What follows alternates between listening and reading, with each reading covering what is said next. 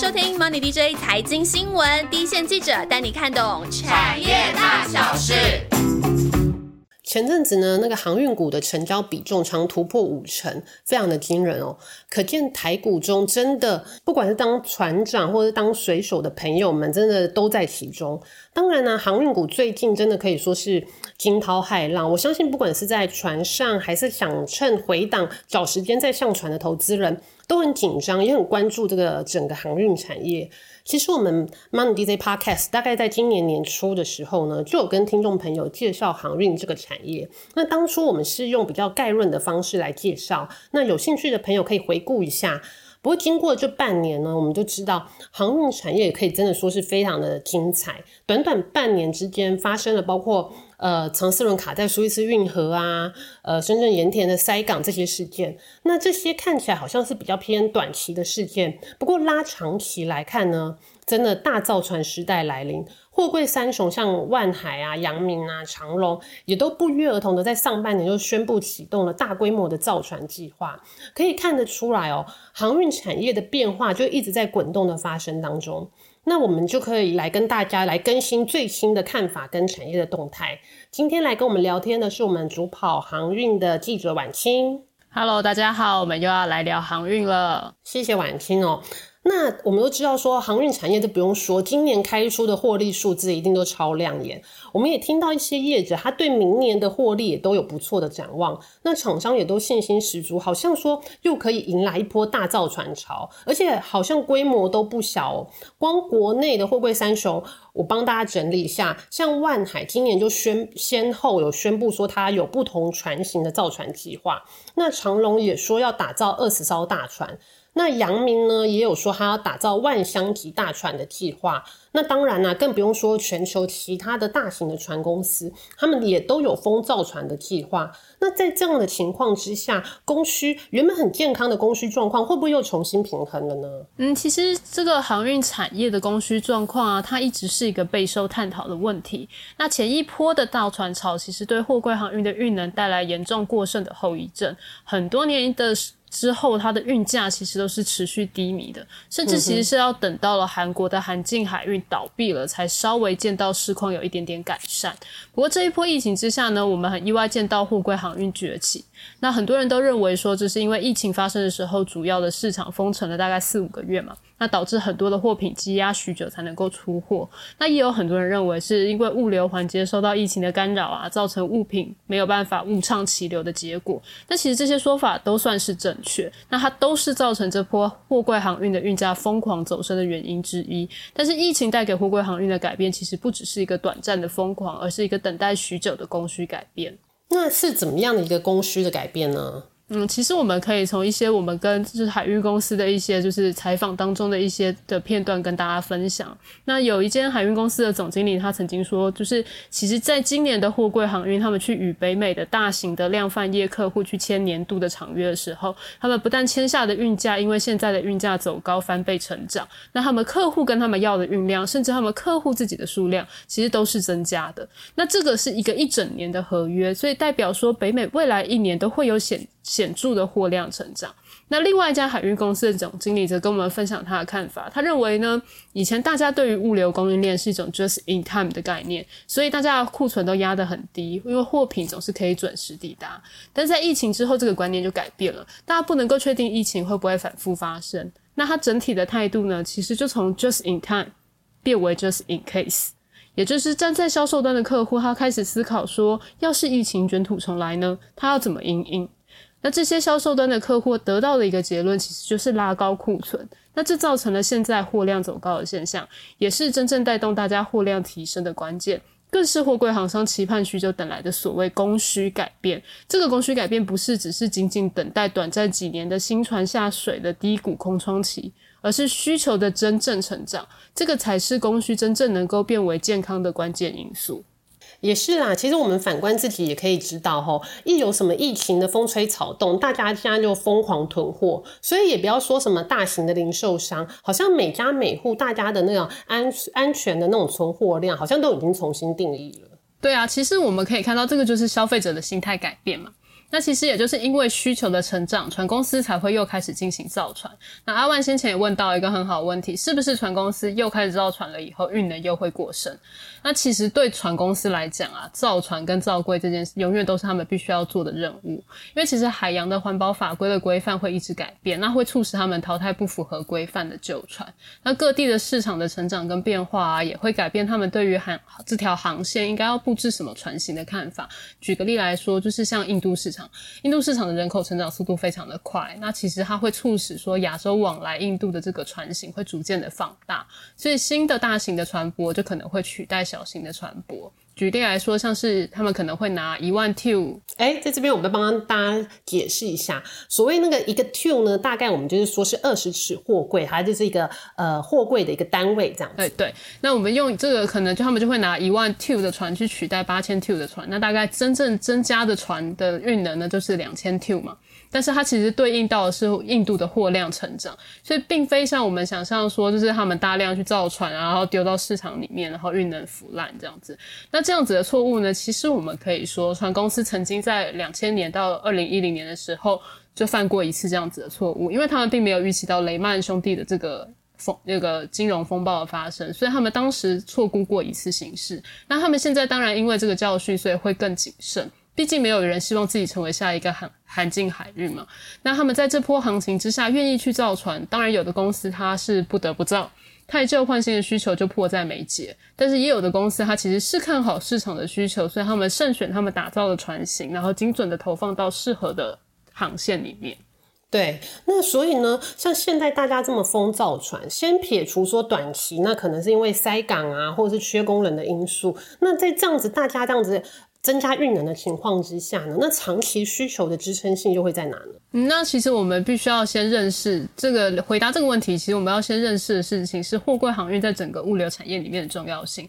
一般我们说的航运股大概有两大族群，一个是货柜航运，另外一个是散装航运。那所谓的散装航运呢，它承载的是大宗物资。那也正如其名，其实它的货品是散装在船舱里面了，然后到了港口，再由专业的设备，像是卸煤装置之类的设备，去把这些物品啊、煤炭啊之类、铁矿。石啊之类的东西卸载下来，那货柜航运呢，在台湾也就是现在几乎人人皆知的货柜三雄嘛。那它就是用船装载货柜，那货柜里面的物品呢，则是可以说是你装得进货柜里面的都可以装进去。但其实正确来说，我们称呼它运输的物品主要是工业制成品，那都是准备要到市场上上架销售的商品，从纺织品、民生化学日用品、轮胎、汽车都有可能。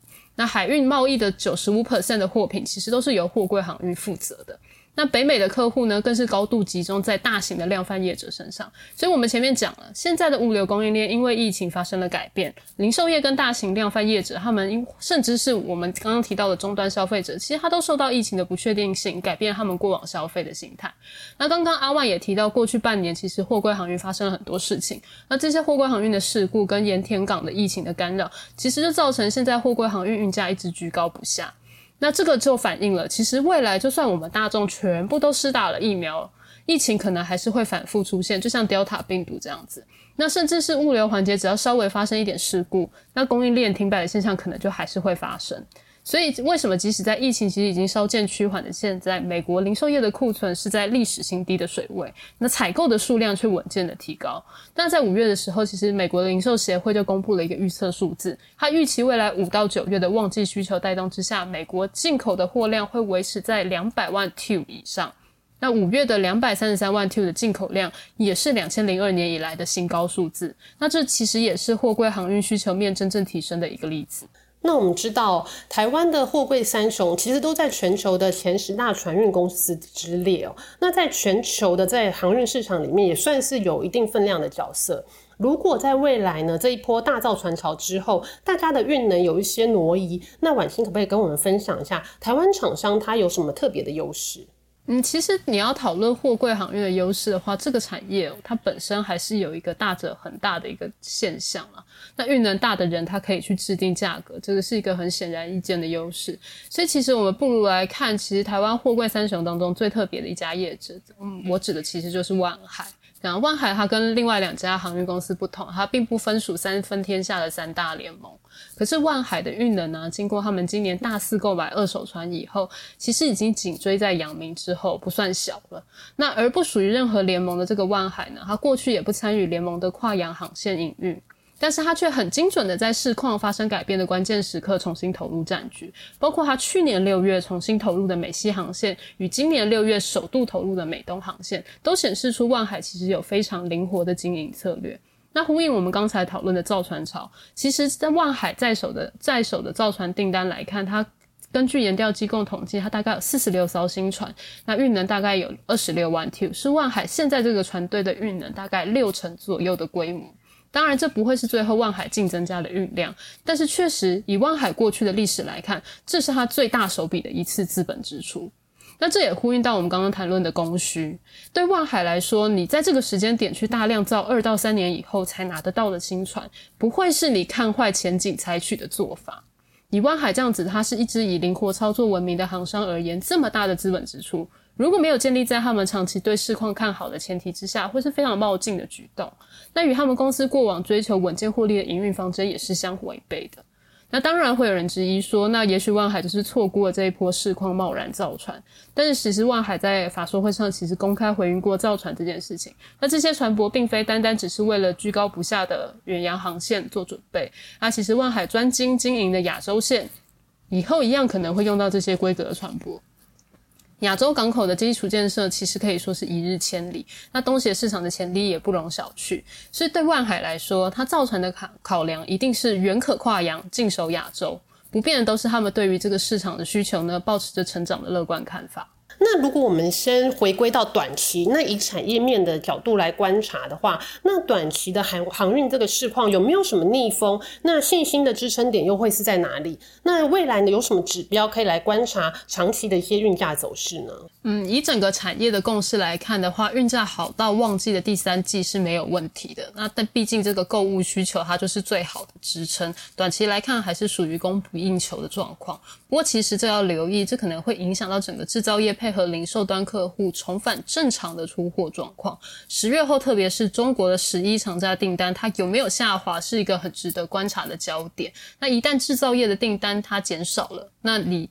货少了嘛，那你运价的回档就会很合理。那必须要注意的事情是，货量基础量当然已经发生改变了。那旺季过后，虽然它的货量会减少，但还是会比过往疫情前的机器高。那中期来看呢，其实我们有一些研调机构的数字。那像研调机构 Alphaliner，它就是评估说，今年二零二一年、明年二零二二年，它都是一个需求成长大于供给增加的状态。所以所谓的供需来看呢，它是比较乐观的。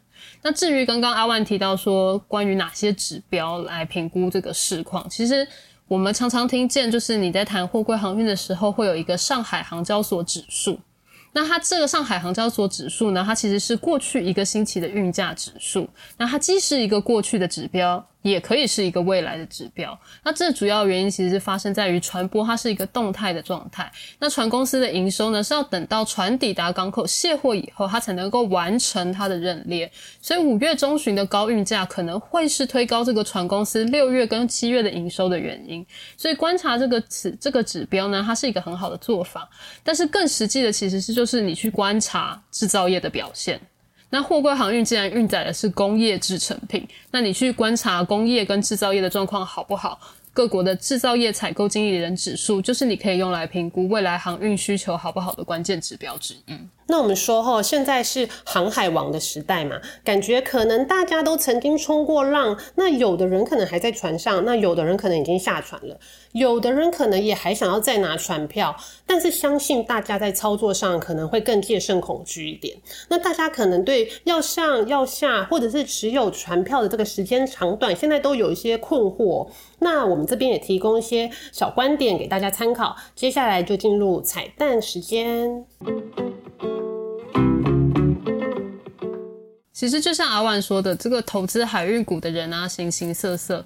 那值不值得上船，其实全端看于你对于这个货柜三雄有什么样子的投资心态。其实我们刚刚也有提到，造船跟造柜其实都是船公司的例行公事，那长期它都是会有资本支出的压力下，你想要看到船公司它一年 EPS 三十五元，然后配给你三十四元，是不太可能发生的。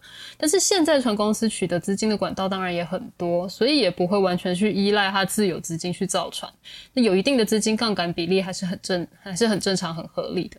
所以在供需变得相对健康以后，其实航运股也许很难见到高现金配发率的鼓励政策，但应该可以期待一个。稳定的鼓励政策，那在获利结构改善以后，就像今年狂飙的行情一样，海运股的评价当然也会跟着获利表现拉高，但它不会改变它是景气循环股的一个本质。所以，当你是一个景气循环股的时候，你总是会有景气的高低不同的时候。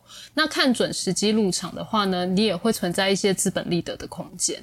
那至于冲浪客的话呢，当然就是还是要多观察一下现在市场的资金主流方向了。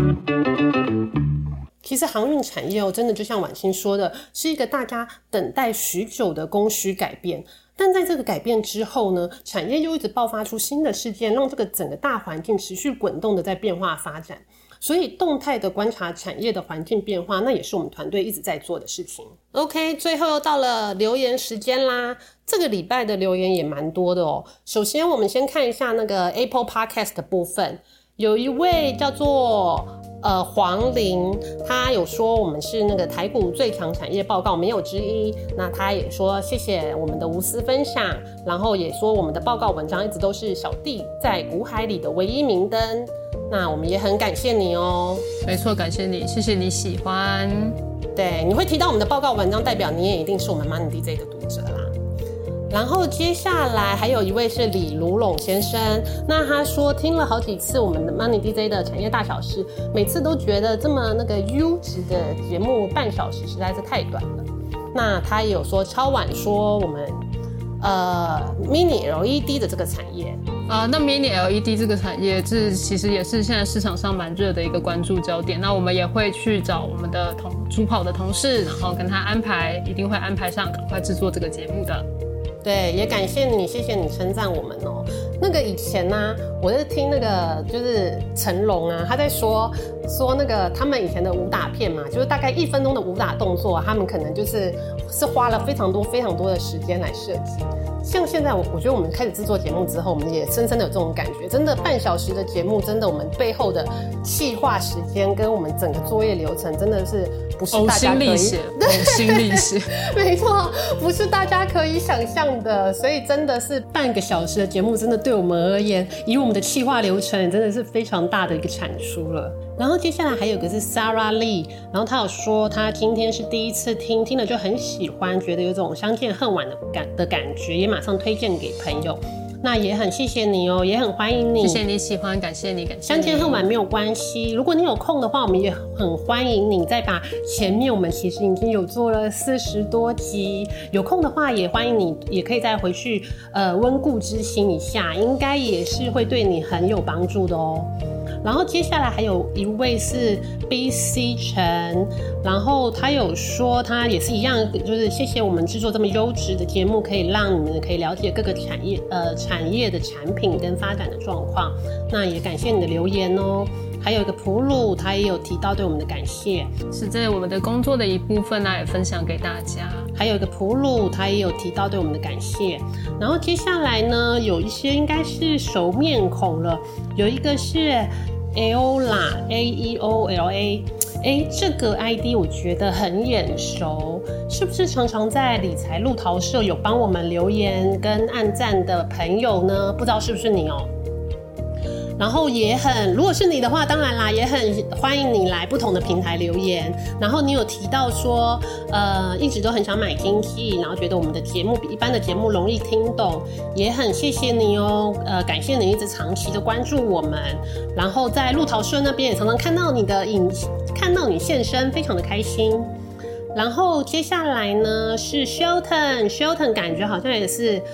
呃，我们的老朋友了，Sheldon 的留言令我非常的 surprise 耶，因为他感觉是马上听完了，礼拜五才刚上线的，有事吗？就来回说，呃，他就是说我们 Monday DJ Podcast 可能在接下来的几周可能会是周一或者是周二更新都不一定，因为我们可能远距录音的一些关系，考量到我们的呃作业的品质。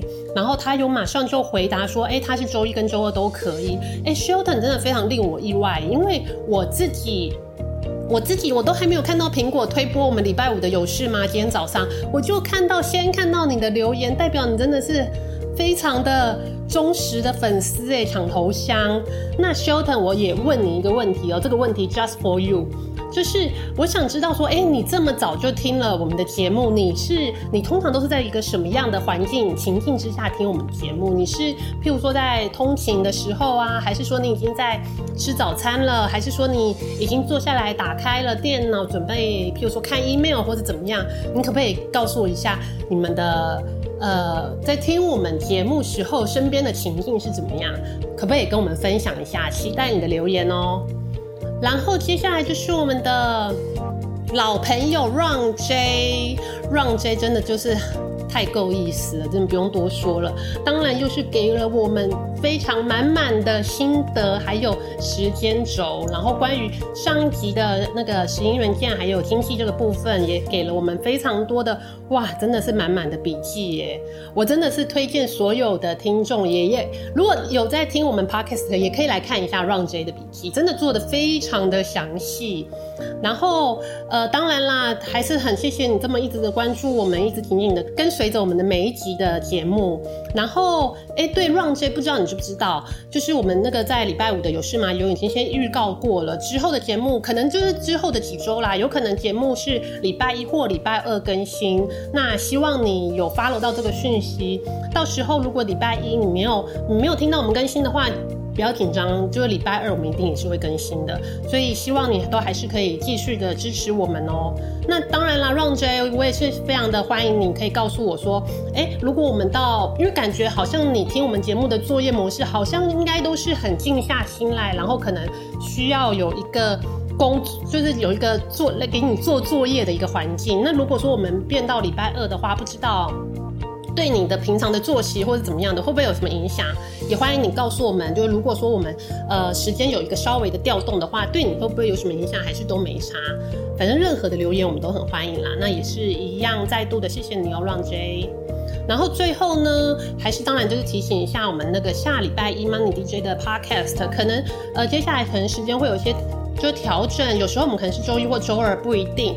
然后当然啦，还是很欢迎各位听众朋友都可以留言给我们。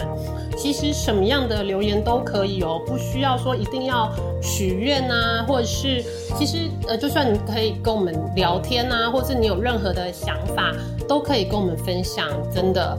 或者是你也可以写信告诉我们，嗯，譬如。今天海是什么颜色？太无聊了，我没关系啦，反正就是大概是这样子。这个礼拜的节目就到这边喽，谢谢大家，我们下个礼拜见喽，拜拜。